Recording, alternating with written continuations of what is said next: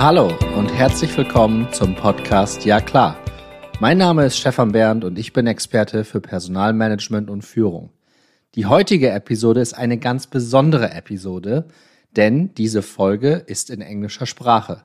Mein Gast ist eine US-Amerikanerin, ihr Name ist Kristen Mashburn. Ich werde gleich ihre offizielle Anmoderation direkt in englischer Sprache einsprechen und das Interview haben wir selbstredend in englischer Sprache geführt. Viel Spaß dabei. Kristen Mashburn is the founder of KP Mashburn, a consultancy firm focused on helping organizations and their leaders build high performing cultures.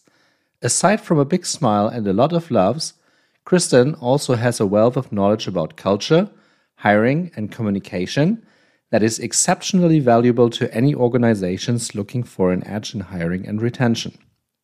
Her work is centered around using culture to create better productivity, drive communication, improve retention, as well as promote star performers, and finally, build a cultural reputation that attracts top talent to join the organization. A very warm welcome to my podcast, Ja klar, Kristen Mashburn. Hello, Kristen. It's a pleasure that you are my guest, my first international guest today in my podcast, ja klar, which is literally spoken something like yes, sure. So uh, thank you so much for taking the time and being with me in our podcast series today. I'm happy to be here. Such an honor to be the first international guest. Kristen, let's talk about culture. Um, from your point of view, I mean, you are really an expert about company culture in general. So, if you have to describe or if you have to explain culture as a term for the very first time, how would you describe that? Uh, the way I typically describe it is it's shared values, norms, and beliefs. So it's mm-hmm. those things that sort of are how we operate. Uh, people often question whether you know culture is something that is created or is that we create you know it's a combo of the two right? But it's really who we are as an organization. Who we are as an organization. And usually an organization is based on people. So my mission with this podcast series is in general to put HR as a term or to put HR as a function closer to you know business leaders closer to the managing directors. I assume that if you talk about culture projects is it more hr or managing director you are talking first Mm, yeah, that's a that's a good point. Uh, it is a combination of all of these things, but it certainly cannot be done uh, just by HR, which is the common the fault that I see, where we're just um, sort of placing that responsibility in HR's house and saying, "Make it happen." Uh, in in my role in it as a consultant, I won't even take on a job you know, before I have talked to the CEO, the COO, those at that strategic level to make sure that they're going to be able to support this and be ingrained throughout the entire process. So usually if you or if I am talking to to managing directors, to the C level, to the to the C level management, usually when starting such projects, it's all about costs. Mm. So and um, I know that what you are offering to your clients is, uh, I mean, you are doing business as well. Don't get me wrong. We are not talking about numbers today, so no worries. However, um, C level management usually sees such projects always under the umbrella of, ah, Stefan, this is so cost intensive and cultural. I mean, we have to make sure that the business is running. So how do you help people like me to find good mm-hmm. argumentation line so that this is no longer a cost topic but more or less um, this is how we have to run our businesses topic Yeah, I think there's there's a couple different ways we can look at this. Firstly, from a pure numbers standpoint, I think it's very short-sighted to just see a culture project to be an expense because what we understand fundamentally for most of our businesses our human resources, our, our, people are our largest expense. And this becomes more and more expensive as we see attrition happen, as we put the wrong people in the wrong places. All those sorts of things are going to cost us a lot of money, right? And so what we're doing in the work where, um, you know, we're, we're, we're doing better work around communication, we're doing better work around showing appreciation, all those sorts of things. What we're doing uh, is reducing the expense that you already have rather than just adding another expense, right? If our work is done right, we're actually going to be saving the organization a lot of money. And then from from you know the other perspective the other lens of this we have to ask ourselves um, as executives you know what kind of impact do we want to make on the world? And for a lot of organizations the biggest impact that they can make if they have a large team is in the lives of those people that are working in their you know in their shop in their office in their whatever it is. They can make a huge difference to those those people.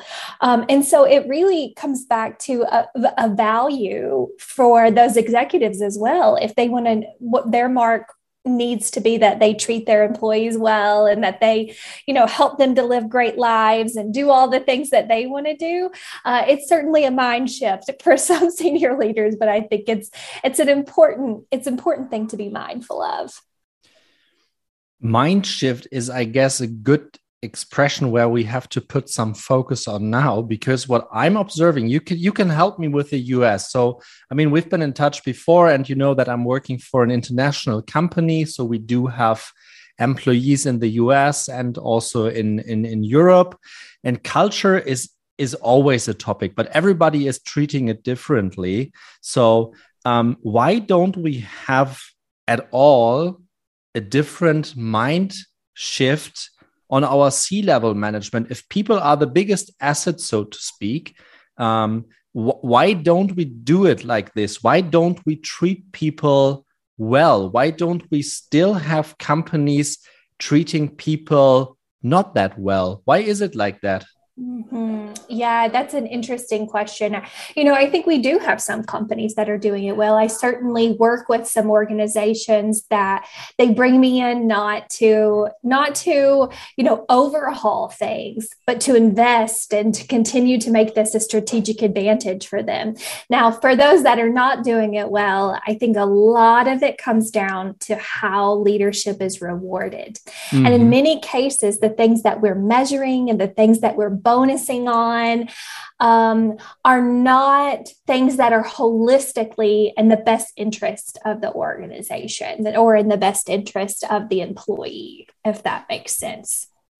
That makes totally sense. Um, do you see also kind of mistake in our i would say in our system in general but because what i see or what i observe usually is in businesses not only in my company but more if i talk to to hr people in my network all over the world so it's it's it's always it's always like that. So most of the companies are not dealing with cultural in or with culture in general in a in a proper manner because they have really pressure to run the business. And the pressure comes usually from companies investing. However investing companies are investing in ideas and so to speak in people and this is why i do not really understand why this is always kind of conflict between HR and the general management to talk about culture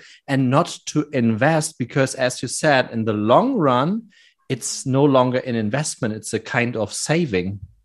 Mm-hmm, exactly. And I think that there are more investors that are becoming aware of how important this is, right? There are entire, you know, groups that will not invest in organizations if they're not doing culture work. So I'm glad to see that there's a wave of that, you know, mm-hmm. coming on, but they're still in the minority at this point, I believe. Um, so uh, it, it, can be it can be an uphill battle, and it is a tradition uh, it is a norm that the business world has had for so long that it it takes a while for people to sort of see uh, that shift or that transition being made. I, I think as well. I mean, everything we observe has been built up for the past decades. So for sure. the past, I don't know, 20, 30, 40, 50, 100 years back in time, back in history. And now I guess there is now some kind of wave and switch where investors and also C-level managers more and more understand if the, the, the, business is running because of the people and not because of the technology and the product. Do you observe something similar, this wave more or less also in, in the US? Uh, yeah, observing exactly the same thing. And I think that it it makes sense from a business mindset standpoint. In the past, um, we weren't as reliant upon individuals because we were more reliant upon, you know, in the industrial age when uh, sort of people weren't expected to uh, be self actualized through their jobs or be able to, you know, be very mindful in order to do the best work that they're going to do, things like that. We, we've had to switch that. And we, we've also had to switch the way that we view that based on how new generations are are being raised based on new, new generations and their expectations and i think this has all been a, a good a good thing for us um, because their expectations are different than they were. And, and as I talk to people throughout the world, I'm seeing a lot of similarities in these things. If someone from C level management would say something like, ah, Kristen, Stefan, don't get me wrong. I, I, I have to run here the business. Um, I don't want to deal with emotions. This has nothing to do in our workplace. Um, what what would you tell them? What's your uh, what's your reply on that? I think what I would say is, do your emotions affect you at work at all? Uh, I think I think that they would probably be lying if they said that that's not that's not true, right? And we have mountains of research at this point that proves that emotions, um, what we're even bringing with us when we come to work, is going to affect who we are at work and our ability to be a high performer on a team. We are not, um, many of us are not just simply doing something that we could do with our eyes closed, you know, same thing every day. We're having to bring our whole brains, our whole bodies, our whole selves to work in order to do our best work. It is just nonsensical to think that they're not, it's not a play at all. I would reply or answer in a in a very similar way with a lot of emotions because I cannot really understand those people thinking that if people come to work that they let their emotions, so to speak, at home. It's not possible. It's really not mm-hmm. possible. And in such age, like in 2022, where we had a pandemic, where we do have a war in Europe, in Central Europe. So I guess it is more or less essential to understand that each and every individuum individually is has to be treated in a different manner and this is something a general manager has to build up together with the people team, for instance, so that this is, again, you would call it, I would say, operating system, right? Exactly. It is not just something that we can say, oh, once we get everything in place, it would be nice if we had a good culture. The culture is truly what allows us to be able to make good on strategic decisions. Uh, and I've said this before when a leader has come to me and said, "Hey, you know, we're we're planning to do this this thing, this new initiative, uh, and we're just going to let them know." You know, I'll go back and say, uh, "Who who will be the one who's actually making these things happen? Who's where does the rubber meet the road, right?" Yeah. And if we understand uh, that we essentially can't do ev- anything unless everybody's operating in that direction, right? We're going to spend more time uh, dealing with the culture appropriately, and we're all going to be headed in that same direction. How would you start such a project? So, um, so for me, it's not a surprise because we have been talking about how to set up a cultural project together, and we don't have to go too much into details, of course. However, every single company, does not matter the size, has its own culture, full stop. Mm -hmm. For mm -hmm. sure. Doesn't doesn't matter. If somebody's telling you or us there is no culture in our company, this is a lie. This is not working at all. But if a company or if someone from HR is reaching out to you, what is typically the first question you ask? Uh, I would probably, if a HR person in particular asks me, I'm going to start asking about their senior leadership team. That's probably going to be the first thing.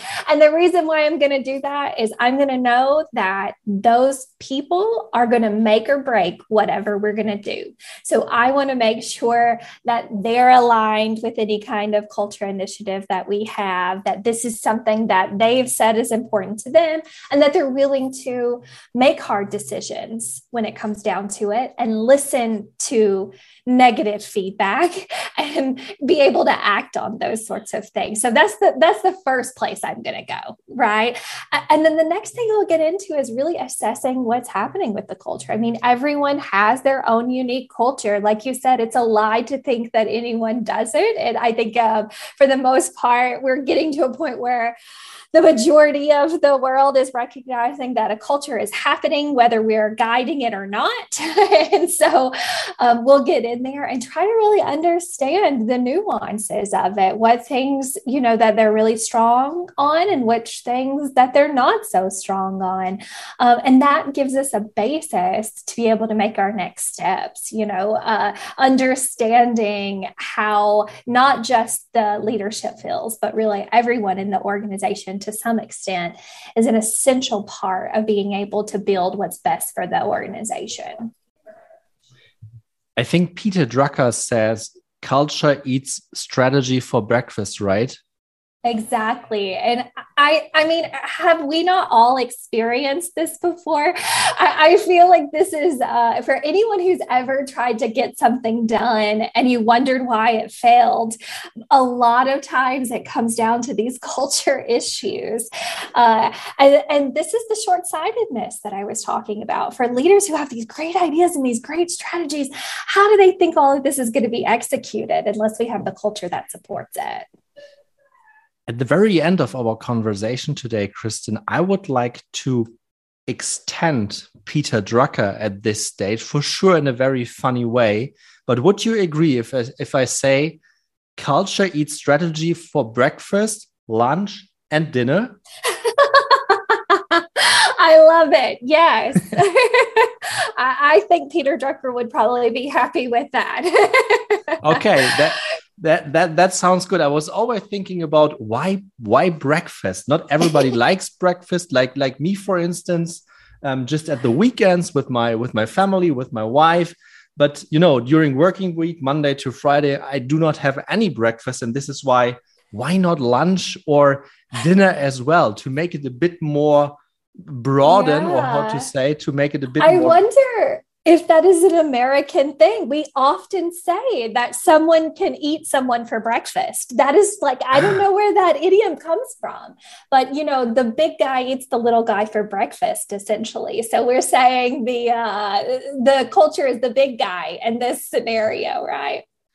Maybe someone in future will quote us or me, so that that we are that, that the two of us that we extend this very famous uh, quote from uh, from Peter Drucker, who is not only known in, in the US, he's very well known in general. So mm-hmm. also in Europe. So this is why, um, yeah, it's not with any disrespect or something, but I guess um, it shows us again that uh, to to finish our conversation with this, um, meaning that culture is something essential, and it's really I believe in that sentence as well. I would fully agree with you that culture is the operating system and mm-hmm. it's not just the icing on the top mm-hmm. of the mm-hmm. cake. Exactly. Nice. Kristen, a pleasure on my end having you as my first international guest in this podcast series. I'm pretty much sure that I will reach out to you for a second interview about some different topic, but which is then again always relating to the cultural topic. Perfect. I love it. I'm sure you're going to have many more international uh, guests on your podcast. Thank you so much. Have a nice day. Bye Thank for now. You.